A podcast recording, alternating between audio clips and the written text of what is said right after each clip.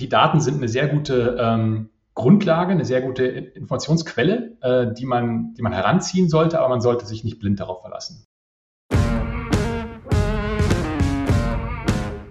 Neue Folgen jeden Freitag. In dieser digitalen Welt gibt es einen speziellen Faktor, der über Erfolg und Misserfolg entscheidet. Daten. Doch nur die wenigsten wissen sie für sich zu nutzen. Wer seine Kunden verstehen will, um ihnen das bieten zu können, was sie brauchen, kommt um ein professionelles Datenmanagement nicht herum. Jonas Raschedi interviewt andere Experten aus den Data-Bereichen und zeigt Schritt für Schritt, wie genau das funktioniert.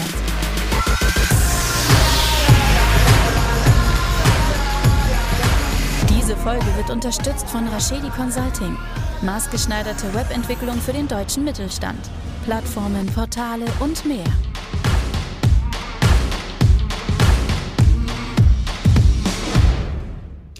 Herzlich willkommen zu My Data is Better Than Yours, der Data Driven Marketing Podcast. Schön, dass ihr wieder eingeschaltet habt. Heute ein sehr spannender Gast, der mir in einer wunderschönen Altbauwohnung gegenüber sitzt, was die anderen leider nicht sehen können, der liebe Valentin von Lavu. Hi. Ja, hi Jonas, äh, schön, dass ich heute dabei sein kann. Valentin, Magst du einmal kurz was zu dir als Person und vielleicht ähm, für diejenigen, die Lavu nicht kennen, auch was zur Marke sagen und dann steigen wir vielleicht ins jeweilige Thema ein? Klar, gerne.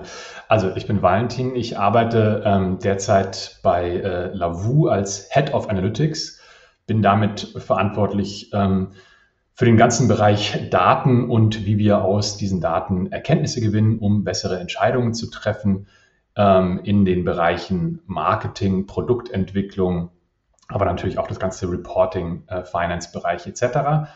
Ähm, Lavu ist eine der größten Dating-Apps ähm, in Deutschland und in Europa, wo Leute sich online einfach kennenlernen können.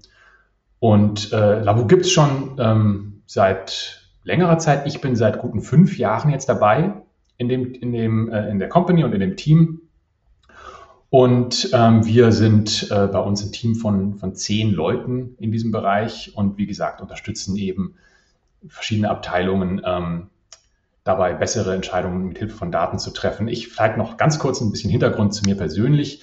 Ähm, bevor ich in diesen Bereich ähm, Data und Data Science äh, gegangen bin, ähm, habe ich äh, Psychologie studiert. Das ist mein Hintergrund, Psychologie und Neurowissenschaft und war dort auch erstmal auf dieser Schiene, mich ähm, ja, auf, ähm, in dem akademischen Bereich auch zu arbeiten, habe dann dort noch promoviert und hatte auch quasi vor, eine akademische Karriere weiter zu verfolgen. Habe dann aber irgendwann festgestellt, dass mich äh, mehr interessiert, ähm, Anwendungsfelder im, ja, im Wirtschaftsbereich zu finden, wo ich dieses, ähm, dieses Wissen ähm, nutzen kann und äh, dieses Wissen meine ich sowohl äh, Verständnis für menschliches Verhalten und auch das Interesse daran, das zu erforschen, als auch ähm, die technischen Mittel, die dabei eingesetzt werden können, also auch mit großen Datenmengen zu arbeiten. Und da habe ich eben festgestellt, dass es da ganz, äh, ganz gute ähm, Überschneidungsmöglichkeiten gibt zwischen dem, was ich äh, in Psychologie mit sowohl Statistik als auch eben in der Neurowissenschaft äh, im Bereich der Datenauswertung gelernt habe, das dann anzuwenden im Big Data Bereich, jetzt in dem Fall bei Lavu. Das hat mich besonders interessiert, äh, Lavu als eine Dating-App, ähm, weil man dort eben sehr viel mit menschlichem Verhalten zu tun hat. Und ähm, das ist mein Interesse, das ist meine ähm, meine Leidenschaft, würde ich sagen, so diese, dieser Überschneidung, dieser Schnittbereich, Schnittmenge zwischen ähm, ja, menschliches Verhalten verstehen mit technischen Hilfsmitteln, mit Hilfe von Daten.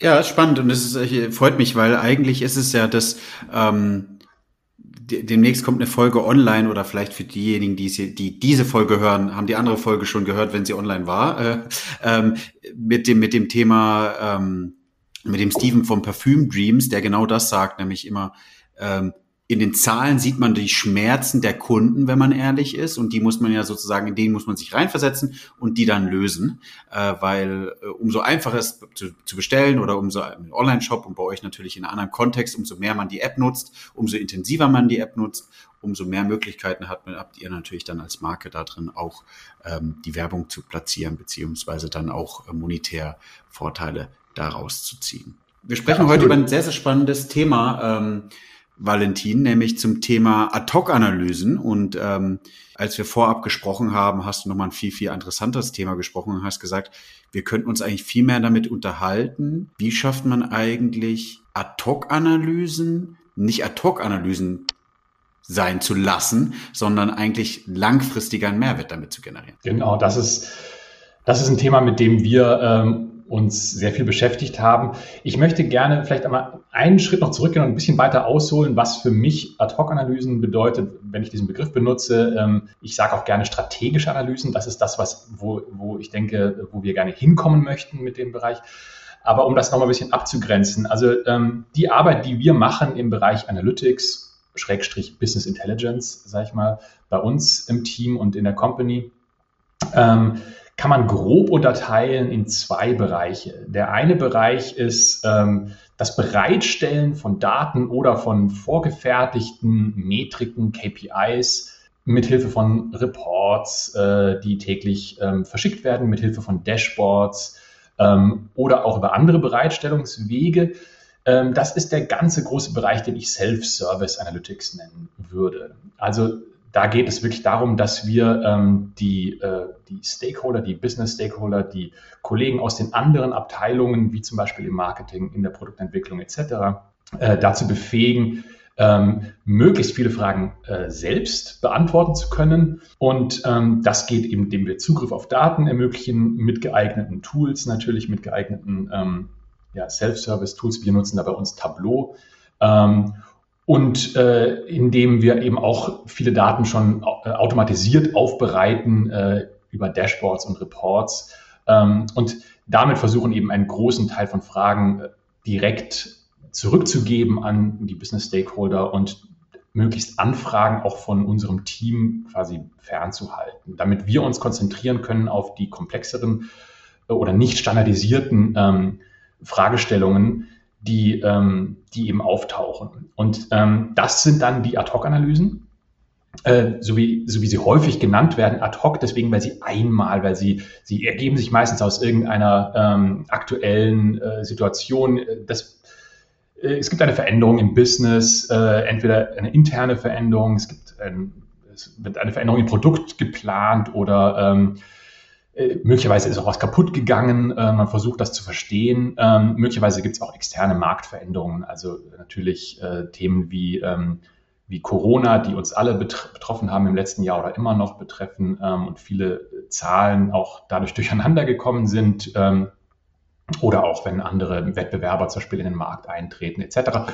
Wo man also jetzt versucht, irgendein Thema noch besser zu verstehen und da so eine Einmalanalyse zu einem bestimmten ähm, Thema anfängt. Und das Problem, was, äh, was ich da sehe, ist ähm, auch schon der Begriff ad hoc. Und das klingt immer schon so ein bisschen, äh, ja, als ob das einen geringeren Wert hätte. Ähm, und äh, diese Analysen ähm, werden häufig von möglicherweise von einem, äh, von einer Abteilung, möglicherweise auch nur von einer Person quasi erstmal ähm, getriggert. Äh, da kommt dann möglicherweise der, ähm, der Marketingchef oder der, ähm, der unser CFO, ähm, der für Finanzen zuständig ist oder jemand anderes kommt dann auf uns zu und sagt, ich möchte dieses Thema hier besser verstehen, könnt ihr das mal genauer untersuchen? Wir besprechen das mit ihm und, ähm, und machen eine entsprechende Analyse, die dann häufig auch sehr ins Detail gehen kann. Und ähm, was, wie geht es dann damit weiter? Ja, das ist dann immer so die große Frage. Das wird dann ähm, häufig äh, gibt es dann vielleicht eine, eine, Präsentation, wo dann die Ergebnisse aufbereitet werden. Und dann gibt es vielleicht nochmal ein oder zwei Meetings dazu. Und dann ist es häufig so ähm, in, in meiner Erfahrung, dass, dass das wieder äh, in, in der Versenkung verschwindet. Und ähm, diese Erkenntnisse, die man dort vielleicht gewonnen hat, äh, werden, ja, werden quasi nicht weiter genutzt. Ähm, und eben anders als so ein, ein, ein, ein Dashboard oder ein Report, der jeden Tag aktualisiert wird, wo man regelmäßig draufschaut, äh, beschäftigt man sich mit diesem Thema eben nicht regelmäßig und vergisst das. Und ähm, das betrifft zum einen die Leute, die tatsächlich damit beschäftigt sind, möglicherweise auch uns im, im, im Team. Äh, es äh, kann sein, dass wir uns auch nicht an jede Analyse erinnern, die wir vor einem Jahr oder vor zwei Jahren gemacht haben. Aber es betrifft natürlich auch all die anderen ähm, Abteilungen in der Firma, die damit gar nicht in Kontakt gekommen sind, weil sie in dieser Situation nicht involviert waren. Ja. Ähm, aber möglicherweise wäre es auch für, für andere ähm, Abteilungen, für andere Stakeholder ähm, interessant oder relevant, dieses Wissen irgendwo abgreifen zu können, ähm, weil, das, äh, weil es sie möglicherweise vielleicht in anderen Situationen auch betrifft. Und ähm, deswegen haben wir uns viel Gedanken darüber gemacht, wie wir das ähm, besser äh, ja, speichern und auch aufbereiten und äh, verfügbar machen können, die Erkenntnisse, die wir aus solchen Ad-Hoc-Analysen gewinnen. Ja, es ist, es ist ultra spannend, vor allem aus dem Kontext nochmal, wie du Ad-Hoc definierst. Das ist eigentlich auch nochmal, oder ihr, ist ja. nämlich noch spannend, Ad-Hoc-Analyse. Und da ist natürlich auch die Frage, glaube ich, Reifekarte ist der falsche Begriff, aber wo, also was für eine Art von Unternehmen ist es, E-Commerce und so weiter? Und ähm, wo steht man, glaube ich, in der Analyse? Weil wir würden, ich würde jetzt im aktuellen Umfeld davon sprechen, E-Commerce-mäßig Ad-Hoc-Analyse bedeutet echt irgendwie, heute ist Black Friday Umsätze sind entweder so, wie sie sind, oder sie sind nicht so, wie sie sind. Meistens, wenn sie nicht so sind, wie sie sind, äh, macht man ja eine Analyse und versucht rauszufinden, was könnte der Grund sein und versucht dann sehr schnell ad hoc eine Lösung zu finden, wo dann eben vielleicht die IT auch recht schnell darauf reagieren kann. Ähm, da haben wir echt tolle Insights gewonnen über einfache Themen. Da müssen aber auch äh, die, die, die Analysten sehr Gewehr bei Fuß stehen und dann auch den Shop oder die Zahlen sehr gut kennen und schnell herausfinden, an was es liegt. Wo du aber auch vollkommen recht hast, ist dieses Ad-Hoc-mäßige im Sinne von ein Thema ist gerade beschäftigt, also gar nicht so Zeit ad hoc im Sinne, es muss in einer Stunde fertig sein, sondern eher so, das ist gerade das Thema, was uns brennt und was sagt ihr dazu? Und vollkommen richtig dann, ähm, da tue ich mich auch manchmal schwer zu sagen, okay, alleine die Methodik, wie ich an diese Thema, ans Thema rangehe und auch die Ergebnisse, wie kann ich die so persistieren, dass sie langfristigen Mehrwert im Unternehmen bieten, weil im Worst Case ähm, macht ein anderer Analyst, vielleicht in einer anderen Abteilung, eine ähnliche Analyse, äh, drei Wochen später, weil es da das Thema nochmal aufkommt. Genau, genau, richtig.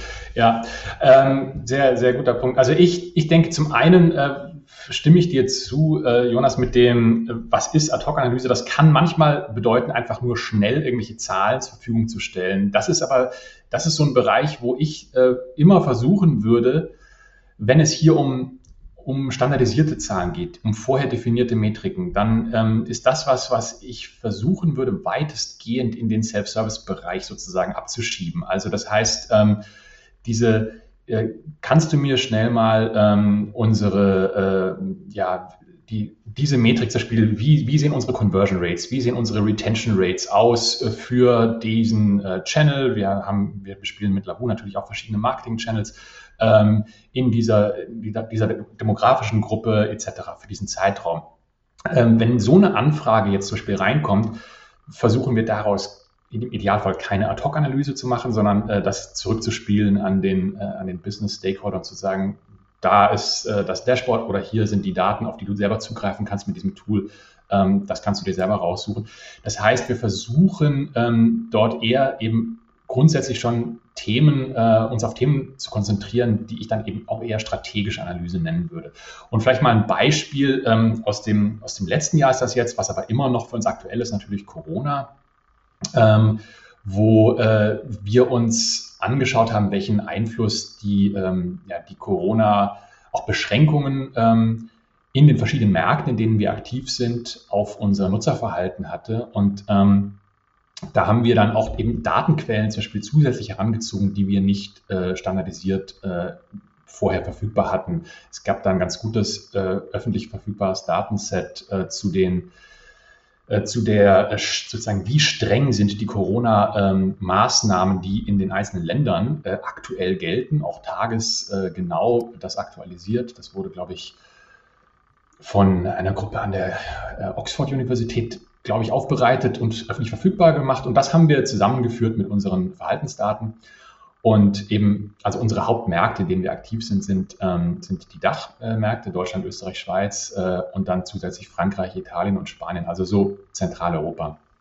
Und ähm, äh, haben dort eben sehr schön gesehen, dass, ähm, dass die Trends, äh, also es ist eine Verschiebung im, im Nutzerverhalten immer sehr stark einhergeht mit, wie, wie streng, wie stark, wie strikt sind gerade die Corona-Maßnahmen im jeweiligen Markt und welche Verschiebung haben wir gesehen. Ähm, eine Verschiebung weg von dem klassischen Dating-Verhalten. Ähm, also das heißt, das äh, Match-Game, wo die Leute ähm, andere User-Profile sehen und dann swipen nach rechts oder links wischen, um, ähm, um quasi zu sagen, ob ihnen äh, dieser, dieses Profil gefällt. Im Idealfall gibt es ein Match und die Leute fangen dann an einen Chat äh, und möglicherweise gibt es irgendwann auch ein Treffen. Also wir haben gesehen, es gab äh, vor allen Dingen weniger, äh, weniger Chats, die Leute sind weniger eingestiegen quasi in diesen Kennenlernprozess. Wir haben einen anderen Bereich in der App, ähm, das äh, Live-Video-Streaming, was es bei uns gibt, wo quasi jeder Nutzer einen Livestream starten kann und andere Nutzer können ihm zuschauen. Das ist mehr oder weniger innerhalb der App ist das öffentlich, also jeder kann dann zuschauen, der möchte. Und diese, dieses Feature, diese Funktion ist eben enorm stark ähm, äh, stärker genutzt worden, als es losging mit den Corona-Beschränkungen. Ja, und zwar jeweils, also das fing wirklich bei uns an Italien war das Land, was letztes Jahr als erstes ganz strikte Maßnahmen erlassen hat. Und dort haben wir diesen Trend sehr früh gesehen, bevor das noch in Deutschland angekommen ist. Und dann hatten wir quasi schon die Hypothese, wenn in Deutschland die Corona-Maßnahmen verstärkt werden, dass wir das dann auch sehen würden. Und tatsächlich ist es genauso gekommen. Das war ganz interessant.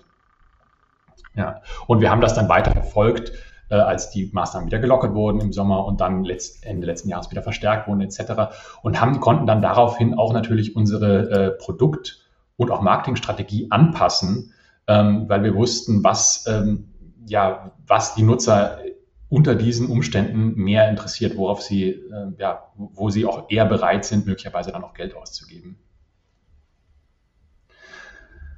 Ja, es ist spannend. Es ist, vollkommen richtig. Du, du ähm, Du sagst ja eigentlich, zum großen Teil muss Self-Service etabliert sein, vollkommen richtig. Und die Fragen, die dann beantwortet werden müssen in der Ad-Hoc-Analyse, sind meistens Tool, die meistens nicht Tools, sondern meistens eher KPIs, Metriken, Dimensionen, die man nachfragen muss, ähm, die wie du ja sagst, vielleicht auch mit fremden Daten dazu gefügt werden genau. können und dann kommt eben was, was auch Gutes mit raus. Habt ihr daraus was abgeleitet, weil wir ja auch gerade bei dem Thema sind, irgendwie das zu persistieren, dieses Ergebnis, ja. wie ihr das sozusagen langfristig umsetzt? Genau, das ist das, äh, das ist der, der zweite Punkt, den ich gerne ähm, noch äh, ansprechen wollte. Was wir bei uns eingeführt haben schon vor ähm, einigen Jahren, ich habe es jetzt nicht genau im Kopf, äh, aber es sind mindestens zwei oder drei Jahre, ähm, bei uns im Team ist äh, eine, ja, wir nennen das bei uns intern eine Knowledge Base, eine Datenbank, in der wir unsere Erkenntnisse, unsere Insights äh, festhalten und dokumentieren und ähm,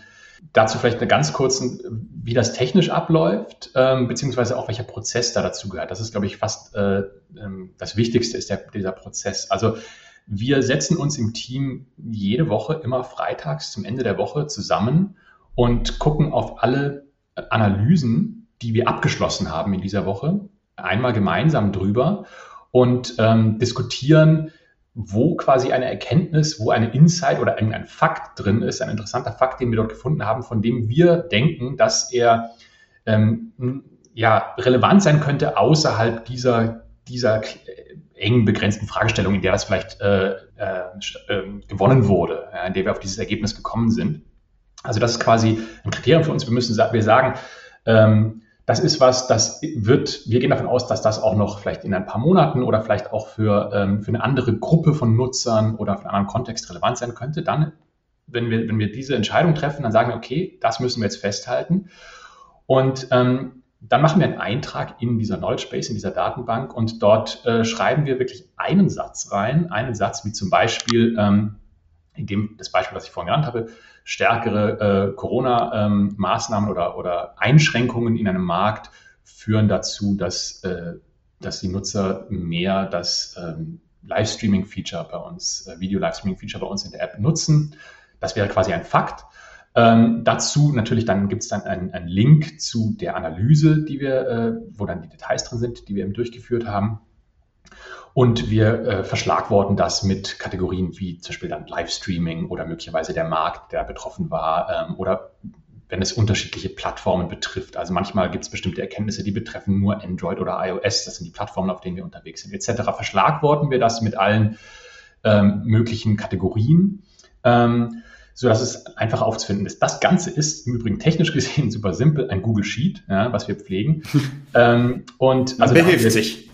Ja, da haben wir jetzt nichts, äh, nichts ähm, Verrücktes gebaut oder so. Aber was, äh, was ein großer Vorteil von uns, äh, für uns dabei ist, ist, dieses Google Sheet ist bei uns ähm, sehr einfach einzubinden in unsere restlichen Tools, die wir nutzen, sowohl in Tableau als auch, ähm, äh, genau, was wir da machen, wir machen das verfügbar in Tableau und können das quasi auf so eine Art Kalender mit anzeigen, wo man das dann abgleichen kann, auch mit anderen ähm, Metriken etc. Man kann sich quasi anzeigen lassen, hier zu diesem Zeitpunkt, also zum Beispiel im, im März oder im April 2020, sieht man, wie sich bestimmte Metriken verhalten haben und wir sehen dazu, hier haben wir diese Erkenntnis gewonnen. So kann man das also einfacher äh, ja, den, den Kontext herstellen. Ähm, außerdem ist das dort auch durchsuchbar eben nach diesen Schlagworten. Ähm, und äh, wir machen regelmäßig, jetzt aktuell haben wir das, den Rhythmus, dass wir das einmal im Monat machen, dass wir die letzten ähm, Einträge, die letzten Erkenntnisse, Fakten, die wir eingetragen haben in diese Datenbank, per Slack, das ist das Tool, was wir firmenintern für die Kommunikation nutzen, per Slack an alle Mitarbeiter in der Firma pushen. Die kriegen also einmal im Monat quasi so eine Übersicht, ähm, wie so eine Art Reader's Digest, so eine, ähm, so eine Übersicht. Äh, das sind die, die neuen Fakten, die neuen Erkenntnisse, die wir im letzten Monat gewonnen haben, jeweils wiederum verlinkt, ähm, dann auch mit, mit diesem äh, mit diesem Tableau-Dashboard, wo Sie darauf zugreifen können und auch ähm, mit den einzelnen Analysen, ähm, um, das ist, glaube ich, auch ein ganz wichtiger Fakt, ähm, ein ganz wichtiger Punkt dabei, ähm, dass äh, nicht nur durch, äh, wir, wir, wir speichern das nicht nur und machen es verfügbar für den, der Interesse hat und auf uns zukommt, sondern wir pushen es auch raus. Das ist wichtig für die Leute, die damit gar nicht erst in Berührung gekommen sind. Und dadurch haben wir zum Beispiel auch schon die Erfahrung gemacht, dass dann plötzlich jemand aus dem Bereich Sales beisp beispielsweise, die bei uns dafür verantwortlich sind, ähm, äh, ja, Kampagnen äh, oder Werbung innerhalb der App zu schalten, was auch ein Monetarisierungskanal von uns ist, dass sie plötzlich zum Beispiel irgendeine bestimmte Erkenntnisse, ähm, die aus dem Produkt oder ähm, aus einem anderen Bereich gekommen sind, mit denen sie vorher nicht Berührung gekommen sind, gesehen haben und da, darum, daraus wiederum für sich äh, eigene Ideen ableiten konnten. Also das heißt, dieses Rauspushen, dass auch ähm, die, die äh, Daten, die Insights raustragen äh, zu den einzelnen Abteilungen, ist auch ein ganz wichtiger Punkt dabei. Ja. Und vielleicht noch ein letzter Schritt zu dem Prozess. Wir nutzen das inzwischen bei uns auch wirklich intern im Team als Tool, diese, diese Datenbank. Ähm, wenn, wenn wir, wenn eine Frage, eine neue Frage an uns gestellt wird, ähm, die grundsätzlich erstmal nicht durch ein Dashboard zu beantworten ist. Also sie erfüllt erstmal die Voraussetzung, okay, da müssen wir jetzt tiefer einsteigen. Das ist eine strategische Analyse. Der erste Schritt, den wir machen, ist, wir schauen selber in diese Datenbank rein, in diese Knowledge Base rein und suchen alles, was wir zu dem Thema vorher schon analysiert haben oder was wir für Ergebnisse schon hatten, weil wir selber ja auch vergessen. Also ganz muss man auch ehrlich sein. Und das ist äh, dadurch haben wir immer schon ähm, oder sehr häufig haben wir dadurch schon einen Startpunkt. Das heißt, wir fangen dann nicht bei Null an, sondern wir können wirklich auch aufbauen auf diesen früheren Ergebnissen und sagen, ah ja, vor zwei Jahren hatten wir uns das Thema äh, schon mal angeschaut, ähm, wo, ja, was sind, welche Faktoren spielen eine Rolle ähm, dafür, dass Nutzer mehr dieses Livestreaming-Feature nutzen beispielsweise und dann ähm, können wir darauf aufbauen und jetzt die neuen Erkenntnisse quasi da integrieren. Diese Folge wird unterstützt von Rashedi Consulting. Maßgeschneiderte Webentwicklung für den deutschen Mittelstand. Plattformen, Portale und mehr. Ja, ich finde es also, wirklich ähm, sehr, sehr gut, weil das, was du ja gerade kommunizierst, ist so zu überlegen, wie kann man einen weiteren Mehrwert bieten? Ich glaube, alle Zuhörer können uns zustimmen, dass der aktuelle Fakt irgendwie ist, ist, wir haben mehr, ich sage ja immer, wir haben mehr Daten als Insights, also wir haben immer so viel zu tun, um zu analysieren, um Mehrwerte zu erkennen. Das ist, glaube ich, schon der, der, der, der Kern, den du ja eigentlich gerade sagst, Valentin, ist, lasst uns eine Datenkultur etablieren, lasst uns die Sachen, die wir machen, gut contentseitig irgendwie abspeichern, ganz simpel im Google Sheet, verknüpfen mit Tableau und dann alle zur Verfügung stellen, damit die auch einen Mehrwert davon haben und damit du die tolle Analyse, die du gemacht hast, eigentlich auch an alle gibst und sie die aus ihrem Blickwinkel wieder bewerten können und sagen können, ist das was, was ich mitnehmen kann? Wie du ja gerade sagst, eigentlich Sales kann sich dann darüber Gedanken machen. Nehme ich zum Beispiel gerade die Preise, die ich verkaufe, um irgendwie im Save, im Livestream auch noch Ads zu schalten und genau. erhöhe die oder gehe nochmal mit raus, weil ich sage, Achtung, guck mal, jetzt steigen die Zahlen unermesslich äh, ja. an. Ja, sehr, sehr spannend. Genau, ich denke, ganz wichtig, was ganz wichtiger Punkt, den du ansprichst, ist, die, die Tools dafür müssen gar nicht so ähm, ja, kompliziert äh, ausgereift sein. Ich glaube, da, da gibt es noch eine Lücke im Markt. Also ich glaube, da kann, da, da kann man auch noch, äh, auch noch technisch was verbessern, denke ich mal, an diesem, an diesem Prozess. Aber ich glaube, das Entscheidende ist wirklich dieser, der, der Prozess selber. Das ist eher eine Frage von ähm, zum einen eine Einstellung, das Mindset. Man muss also quasi wirklich diese, diese, dieses Bewusstsein haben, dass man dass das eine strategische Analyse ist und wenn es die ist, dann muss man sie auch so behandeln, dass sie eben ähm, ja, dass, dass sie entsprechend äh, abgespeichert wird, wieder auffindbar wird äh, und möglichst viele Leute davon erfahren. Ähm, und eben, was bei uns dieser Prozess ist, dass wir zum Beispiel wirklich ein, so eine Regelmäßigkeit da drin haben. Ich glaube, das würde nicht funktionieren, wenn wir nicht einen festen Termin wöchentlich jetzt bei uns in dem Fall hätten, wo wir uns gemeinsam darüber Gedanken machen. Ähm, das sind also Dinge, die man einfach äh, bewusst dann einführen und auch beibehalten muss, damit, damit sowas am Leben bleibt. Da, da reicht das Tool alleine nicht. Ähm, ich denke, das, äh, und das führt am Ende zu einer, zu, auch zu einer Kultur, wie du auch sagst, wo, ähm, ja, wo alle im Team und in der, in der Firma dann eben mehr den Wert auch von solchen Insights erkennen können. Und ich glaube auch ganz viel äh, neue Insights dann auch entstehen können, weil wie, wie gesagt, wenn eine, wenn eine Person, die vielleicht ursprünglich nicht damit zu tun hatte, mit dieser Analyse, diese Ergebnis sieht, hat die nochmal einen anderen Hintergrund, einen anderen Kontext und vielleicht kommt die dann auch mal mit neuen Ideen zu uns. Das passiert auch immer wieder mal, wo, sie, wo wir dann ähm, quasi eine Nacht, jemand schreibt und sagt, ich habe diese, dieses Ergebnis von euch gesehen, äh, da habe ich was anderes schon beobachtet, äh, vielleicht hat das damit zu tun und dann kommen wir plötzlich auf neue Ideen, die vorher nicht da waren. Ja.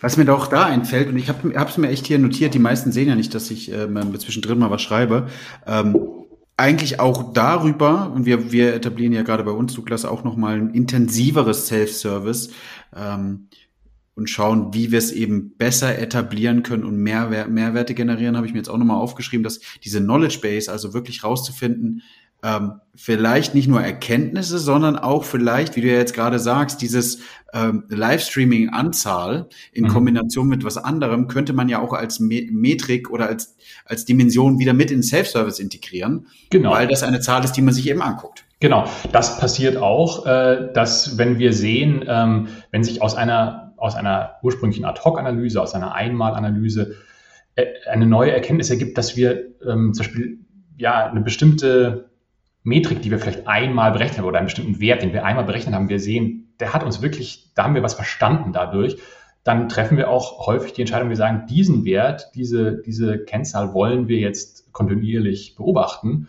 und führen die dann bei uns ein in unsere, in unsere Pipeline, wo wir quasi alles, die ganze Datenaufbereitung automatisieren und eben dann auch die ähm, Daten aufbereiten für unsere Reports oder Dashboards. Und dann bauen wir möglicherweise ein neues Dashboard oder führen die in ein vorhandenes Dashboard mit ein. Ähm, das ist übrigens auch nur ein, äh, also ich sage jetzt immer Dashboard. Ähm, diese Metriken werden natürlich in allen möglichen Bereichen äh, genutzt. Äh, wir haben neben, neben den Dashboards und Reports haben wir dann ähm, auch noch ein eigenes Alerting äh, übrigens, wo wir nochmal wichtige Metriken automatisch darauf prüfen, ob es irgendwelche auffälligen Veränderungen gibt. Ähm, also auch sowas könnten wir dann sagen, diese Metrik ist uns so wichtig, dass wir äh, einen Alarm bekommen wollen, wenn die sich verändert zum Beispiel. Ja. Äh, das entsteht häufig tatsächlich aus solchen ähm, strategischen Ad-Hoc-Analysen. Ich glaube, damit habt ihr definitiv schon was Gutes etabliert, wo viele sich nochmal Gedanken machen müssen, weil die, die Mehrwerte das, das Wiederrecyceln, was sonst vielleicht äh, die ganzen Content-Marketeers schon kennen, irgendwie was schneiden, dann in unterschiedlichen Art und Weisen zur Verfügung stellen. Das machen wir im Datenbereich, glaube ich, noch nicht gut genug. Also die Erkenntnisse äh, und unterschiedliche Sichtweisen zu nehmen und zu kommunizieren. Und da hast du jetzt gerade, Valentin, glaube ich, auch nochmal äh, gute Hinweise für die Hörer gegeben. Magst du, kannst du was zum Thema ähm, Technologie-Stack bei euch sagen? Du hast ja schon ein bisschen so einen Sneak Peek gegeben. Klar. Google Sheets, Kombination mit Tableau. Vielleicht, ja. wenn du magst, von mhm.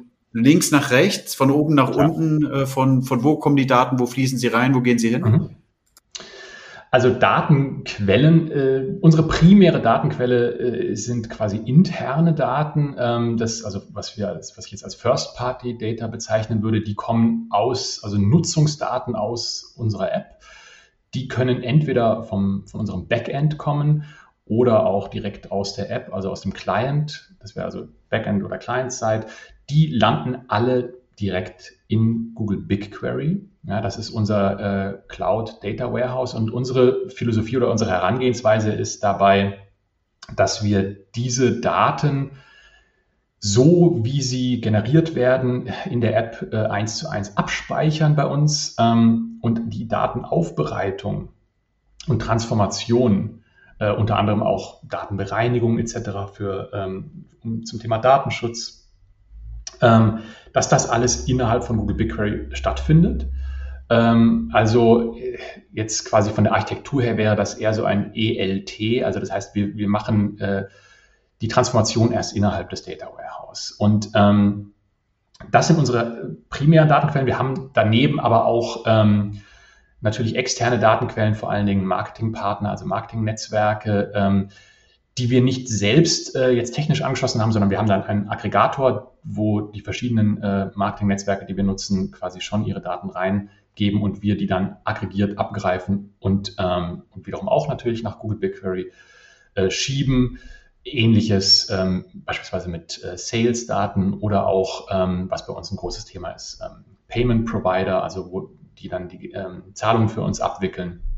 Das sind externe Datenquellen, die wir anschließen. Ähm, und äh, das kommt alles äh, nach Google BigQuery, wird dann dort aufbereitet. Die, ähm, die äh, Transformation und Aufbereitung der Daten, dafür haben wir kein ähm, ja, äh, fertiges Tool, sondern das ist mehr oder weniger ähm, alles selbst gebaut äh, mit Python hauptsächlich. Ähm, und äh, wird nur, also das Tool, was wir nutzen, um das Ganze zu orchestrieren, wie man auch sagt, ist äh, Airflow, ist ein Open Source Tool, was übrigens auch in der Google Cloud Plattform integriert ist. Also du merkst schon, äh, Google BigQuery, äh, Google Cloud Plattform, wir sitzen komplett in dieser Google Cloud Plattform.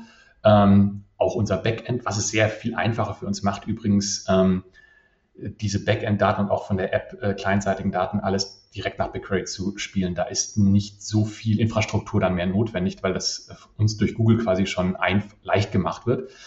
Ähm, und dann ist unser äh, Haupt ähm, ja, Tool für Dashboards, Reports, äh, Visualisierungen ist Tableau, was ich vorhin schon erwähnt habe. Ähm, und eben damit auch das Haupttool, was, was wir dann für Self-Service Use Cases nutzen.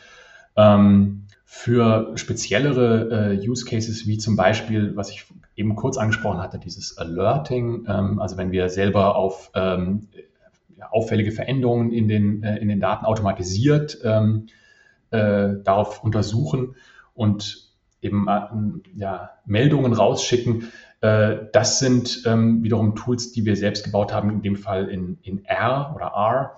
Ähm, und äh, Ähnliches haben wir gemacht für einen großen Bereich in der Produktentwicklung bei uns, ist, äh, den wir abdecken, ist das Thema A-B-Testing oder Produktexperimente. Ähm, und das ist, das ist auch ein Tool, was von uns selbst in, in R äh, programmiert wurde, wo die gleichen Daten natürlich genutzt werden. Das sitzt alles auf Google BigQuery auf. Ähm, also das heißt, äh, wir haben dann einige selbstgebaute Systeme und Tools. Die wichtigsten, ja, die wir, die wir so einkaufen, ist, sind tatsächlich BigQuery und Tableau hört sich in der Kombination als irgendwie als, als äh, hört sich nach schlankem Toolstack an, wenn man das so bezeichnen kann, weil ihr seid ja sehr integriert in der Google-Plattform, äh, hast du ja selber gesagt, und ihr setzt dann eben, hättet vielleicht auch Luca draufsetzen können ähm, ja. oder man, man nimmt eben Tableau, aber damit ist man, glaube ich, auch sehr schnell und gut unterwegs und wie du ja sagst, wenn man auch viele Sachen davon in dem Kontext selber macht, ist man, glaube ich, auch skalierungsfähig und ähm, ja. Wir haben vielleicht ähm, also selber machen, machen wir eben äh, teilweise Integration, also von Datenquellen, wobei das sind meistens so Einmalaufgaben und wir haben nicht so viele externe Datenquellen und eben die Aufbereitung, die also automatisierte äh, Transformation von Daten, das machen wir selber. Ähm, wir haben bei uns im Team zwei Leute, die für diesen Bereich zuständig sind, zwei ähm, Data Engineers oder Analytics Engineers, wie wir das bei uns jetzt inzwischen nennen. Und damit können wir das schon sehr gut abdecken. Das heißt, man sieht eigentlich ist auch der, der Aufwand dafür, die Ressourcen äh, dafür sind überschaubar, ähm, sage ich mal, weil ähm, was halt wegfällt, ähm, wenn man so, ein, so, eine Umgebung wie Google BigQuery nutzt, ähm, ist, man hat damit äh, und auch mit Tableau, was bei uns auch gemanagt ist, keinerlei Verwaltungsaufwand mehr. Also wir haben, äh, wir hatten früher noch, ähm, als ich das Team übernommen habe, waren wir noch mit, mit Hadoop unterwegs und ähm, hatten eine ganze Reihe von, äh, von Leuten, die nur dafür zuständig waren, quasi die Datenbank, äh, das Database zu verwalten. Dieser Verwaltungsaufwand ist jetzt bei null bei uns. Ja, und dadurch haben wir halt ähm, die Möglichkeiten, diese Ressourcen einzusetzen für eigene Tools oder Integrationen, die speziell, die, die speziell für uns Wert schaffen. Cool. Zeitmäßig, lieber Valentin, kriegen wir auf, auf die 35 Minuten zu. Ähm, die Frage, die du höchstwahrscheinlich schon kennst, wenn du einige meiner Podcasts gehört hast, oder wir haben uns auch schon darüber unterhalten, ist, ähm, was machst du privat mit Daten? Ähm, das rundet meistens den Podcast sehr gut ab, außer du hast am Ende noch ein Thema, was du gerne sagen möchtest. Vielleicht hast du noch mal einen Tipp an die Leute, die vielleicht in deiner Position sind, beziehungsweise in deine Position kommen wollen, was sozusagen die Themen sind, mit denen sie sich in der nächsten Zeit beschäftigen müssen. Aus mhm. deiner Sicht, äh, der ja auch schon in diesen Schulen steckt. Genau. Erste Frage sozusagen, also, was machst du privat mit Daten ja. und dann die Aussicht, danke. Also privat mit Daten, ähm, äh, ich interessiere mich privat ähm, für das Thema Fußball und ähm, da vielleicht eine kleine Anekdote, eine, eine Analyse, die wir bei uns jetzt im Team gemacht haben. Kürzlich äh, war die Europameisterschaft und ähm, wir haben uns angeschaut, welchen Effekt das äh, auf unser Nutzerverhalten hat und haben diesen schönen, ähm, ja, dieses schöne Verhalten gesehen, dass wenn die deutsche Nationalmannschaft ein Spiel hat, äh, während, während das Spiel läuft, ähm, geht das äh, ja, die Aktivität auf unserer Plattform enorm zurück. Aktivität gemessen im Swiping. Wie, wie viel wischen die Nutzer quasi äh, die Profile nach links und rechts. Ähm, und dann ist die Halbzeitpause und dann wird das alles wieder nachgeholt. Ja, dann haben wir einen riesigen äh, Spike, einen riesigen ähm, Anstieg in, in diese Aktivität und danach geht es wieder runter. Das ist so, also das heißt tatsächlich ist das jetzt, das ist jetzt nicht privat, das ist jetzt beruflich, aber das ähm, ist lustig, dass dieses Thema ähm, so sichtbar wird, auch bei einer Dating-App tatsächlich. Privat ähm, bin ich unterwegs äh, in so einer ähm, ja, Fantasy-Football-Liga. Kickbase heißt diese App. Und ähm, bin da schon, glaube ich, fünf Jahren jetzt mit, mit äh, einer Gruppe von, ähm, von Kumpels, äh, haben, wir eine, haben wir so eine Liga, ähm, wo man äh, ja quasi Spieler, so, wie, so ein, wie so ein virtueller Fußballmanager, wo man Spieler kaufen kann ähm, aus der echten Bundesliga und ähm, die aufstellen kann und die Performance, die diese Spieler in, äh, in Realität auf den Platz bringen, dafür kriege ich Punkte. Und wer die meisten Punkte kriegt, gewinnt. Und ähm, da habe ich ähm, vor Jahren schon angefangen, ähm, dort möglichst viele Daten dazu zu sammeln. Als Data Scientist versucht, das Problem quasi äh, mit Daten zu lösen und ähm, alle möglichen externen Datenquellen mir gesucht, wo ich ja Informationen zu den Spielern und zu den möglichen oder zu der erwarteten Performance, die sie dann im nächsten Spiel haben könnten. Also Datenquellen dafür sind ähm, zum Beispiel natürlich die, ähm, es, es, gibt Webseiten, auf denen man die ja, bestimmte Statistiken und, und Performance-Daten zu den Spielern sammeln kann. Dann habe ich zusätzlich, ähm, was quasi als eine äh, Aussicht auf das nächste Spiel, äh, mir die Wettquoten gezogen. Ähm, das heißt, äh, was ist die Wahrscheinlichkeit, dass diese Mannschaft gewinnt und damit, dass auch dieser Spieler mehr Punkte macht. Äh, und eine ganz spannende Datenquelle, die ich dabei auch gefunden habe, ist, ähm, ähm, man möchte immer gerne wissen, welch, was ist das Potenzial von, von jungen oder neuen Spielern, die vielleicht noch günstig sind, die man sich noch leisten kann ähm, und die vielleicht über den Lauf der Saison sich entwickeln können. Und ähm, da habe ich festgestellt, es gibt ja bei ähm, dem äh, Computer-Videospiel FIFA, gibt, hat jeder Spieler einen Score und äh, das ist die aktuelle, aktuelle Performance quasi, die dieser Spieler hat. Und der hat auch, immer auch ein Potenzial. Jeder Spieler bei FIFA kriegt so einen Wert für sein Potenzial. Diese Daten sind auch online verfügbar und dafür habe ich zum Beispiel dann eine eigene ähm, ja, einen Scraper programmiert, um mir diese Daten zu ziehen, ähm, so dass ich sehen kann, welche, was das vermeintliche Potenzial von äh, Spielern ist. Und ähm, genau diese ganzen Daten integriert in ein großes Modell, ähm, was mir dann äh, Empfehlungen gibt, ähm, welche Spieler ich kaufen soll oder welche Spieler ich für den nächsten Spieltag aufstellen soll. Und ähm, ich kann sagen, dass die, äh, das Ergebnis so etwas zwiespältig äh, ist. Ich habe, ähm, als ich das habe das zwei Jahre lang äh, relativ intensiv weiterentwickelt, quasi dieses ähm, datengetriebene äh, Modell und habe in dieser Zeit meine Liga nicht gewinnen können. Also gab es quasi immer noch einen Konkurrenten, der, der quasi das äh, bessere Händchen hatte bei der Auswahl von Spielern. Und ähm, ich habe jetzt tatsächlich wieder angefangen, mehr, ein bisschen mehr meine Intuition mit einzubeziehen und mich nicht mehr blind quasi auf meine Vorhersage, auf, auf, auf das Modell jetzt verlassen, sondern die Faktoren, die ich dort nicht drin sehe, äh, mit berücksichtigt und habe damit dann letzte Saison zum, zum, ersten Mal selber die Liga gewonnen und mein, mein Takeaway mein, äh, ist davon so ein bisschen, ähm, Daten alleine ähm, reicht manchmal auch nicht, sondern man braucht häufig noch so ein bisschen ähm, das eigene Bauchgefühl, die eigene Intuition. Die Daten sind eine sehr gute ähm, Grundlage, eine sehr gute Informationsquelle, äh, die, man, die man heranziehen sollte, aber man sollte sich nicht blind darauf verlassen. Ja, faszinierend und cool, cooles Schlusswort. Und ich musste, äh, du hast es ja gesehen, ein bisschen schmunzeln, weil ähm, ist ein, ein spannender Case, so da, daran zu gehen, die, die, die Daten mit zu involvieren und ähm, zu analysieren für den Case. Ich glaube natürlich, dass die FIFA-Daten höchstwahrscheinlich nicht die einzigen sind, die man vielleicht nutzen könnte, um ein Modell zu trainieren, aber die Herangehensweise ist schon auf jeden Fall smart, ähm, um, um zu einem Ergebnis zu kommen. Und was, was sagen die, ähm, was sagen die anderen Liga-Teilnehmer äh, zu deinem, zu deiner Hervorge Vorgehensweise? Also arbeiten die im gleichen Umfeld und nutzen auch Daten? Nein, oder? nein, gar nicht. Äh, also da bin ich quasi so ein bisschen der, ähm, der schräge Vogel, der sich eben äh, der sich dann so auf diese Zahlen fokussiert. Ich muss auch dazu sagen, dass eigentlich die anderen Teilnehmer alle so noch ein bisschen mehr fußballaffin sind oder länger schon so ähm, selber, selber mehr aktiv sind, auch im Verein etc. Da bin ich jetzt nicht so, äh, nicht so unterwegs und so vielleicht das Gefühl haben, sie kennen sich besser aus mit Fußball und ich das so ein bisschen kompensiere über Daten. Aber immerhin gut genug, als dass ich dann auch mal die Liga gewinnen konnte. Dann vielen, vielen Dank, äh, lieber Valentin, für den Einblick allgemein ähm, im Thema Lavu, Ad-Hoc-Analysen und äh, die Idee, wie man diese Ergebnisse auf jeden Fall für einen längeren Zeitraum äh, konservieren kann und aber auch wieder nutzen kann.